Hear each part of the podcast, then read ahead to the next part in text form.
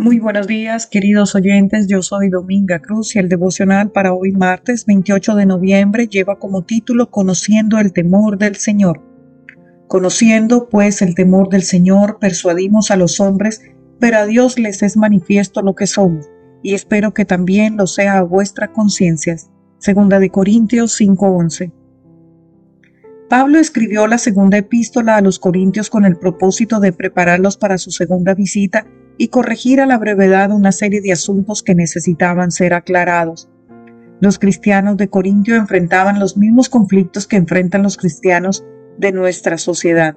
Falsas doctrinas, ataques de liderazgo espiritual, problemas de relaciones interpersonales, falta de generosidad, idolatría e inmoralidad. Así que Pablo dio instrucciones para situaciones específicas y para defender el ataque de su autoridad apostólica, agregó más información autobiográfica que en todas sus otras cartas. La iglesia en Corintio era influenciada por la cultura griega. Los creyentes tenían dificultad para aceptar ciertas verdades, especialmente la resurrección de los muertos. Para ellos, la resurrección solo incluía al espíritu. Creían que al morir el alma entraba en un estado de eterno e incorpóreo. También influencia griega es sostenida por muchos días hasta hoy. Pablo explicó la resurrección corporal en detalle, primera de Corintios 15, 46 al 58. Presentó cuatro razones por las que debemos testificar. Número uno, seremos compensados. Número dos, tenemos que rendir un informe de nuestras obras. Número tres, así agradamos a Dios. Y número cuatro, damos a conocer el temor de Dios. Hebreos 10:31 dice que horrenda cosa es caer en manos del Dios vivo si no presentamos esta actualidad de Dios, estamos dando un mensaje hermoso pero insustancial. La teología liberal evita presentar temas acerca del juicio o de la justicia de Dios, pero aunque sea ignorada, esta verdad no se extinguirá. La Biblia es más que un manual de autoestima. Contiene la verdad de Dios como un ser justo y temible. La gente necesita saber que no son buenas vibras lo que les hace falta, sino a Cristo.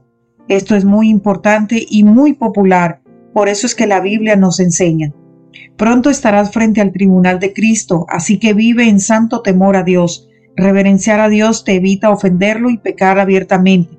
Vives conforme el deseo de Dios. El genuino y saludable temor a Dios no te aparta de Él, sino que te motiva a complacerlo. Si temes a Dios ahora, no tendrás miedo cuando Cristo se manifieste como juez solemne y pavoroso.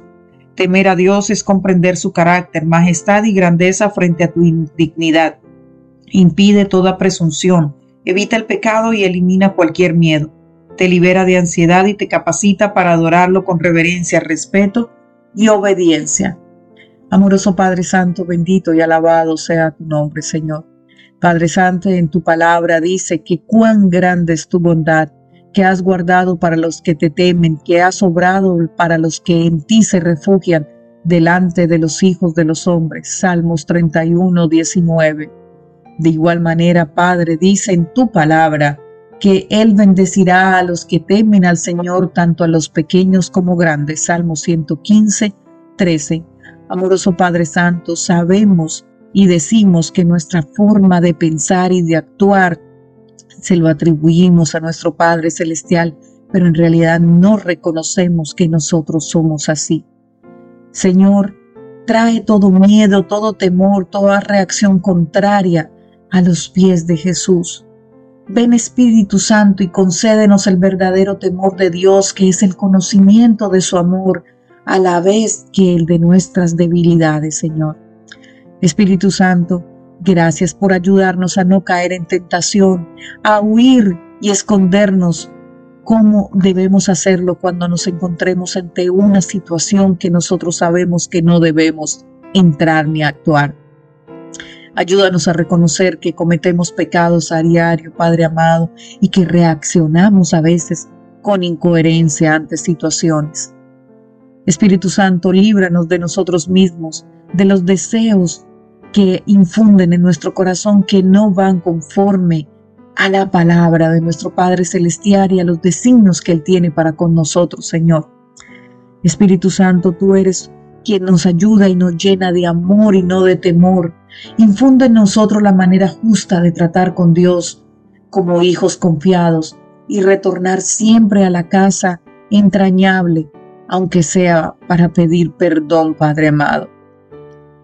Sé que sabemos que nuestra humildad muchas veces no es genuina y nos lleva a lugares y a decir cosas que no debemos.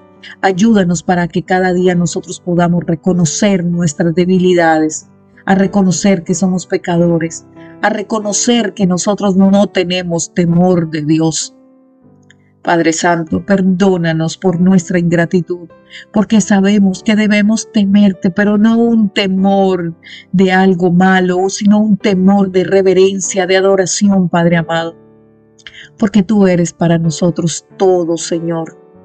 Señor, que no sucumbamos en la falsa humildad de justificar nuestros alejamientos de ti, Padre amado, por sentirnos débiles o inmerecedores, cuando lo correcto es que siempre acudamos a ti siendo humildes, Señor. Ven Espíritu Santo, derrama sobre nosotros el don del temor de Dios, que es el don de sobreponernos siempre a nosotros mismos en cualquier circunstancia para acogernos a tu misericordia divina, Señor. Ven Espíritu Santo sobre cada uno de nosotros. Salva al que busca salvarse y danos el gozo eterno que necesitamos, Señor. Gracias por tu misericordia. En el nombre de Jesús. Amén.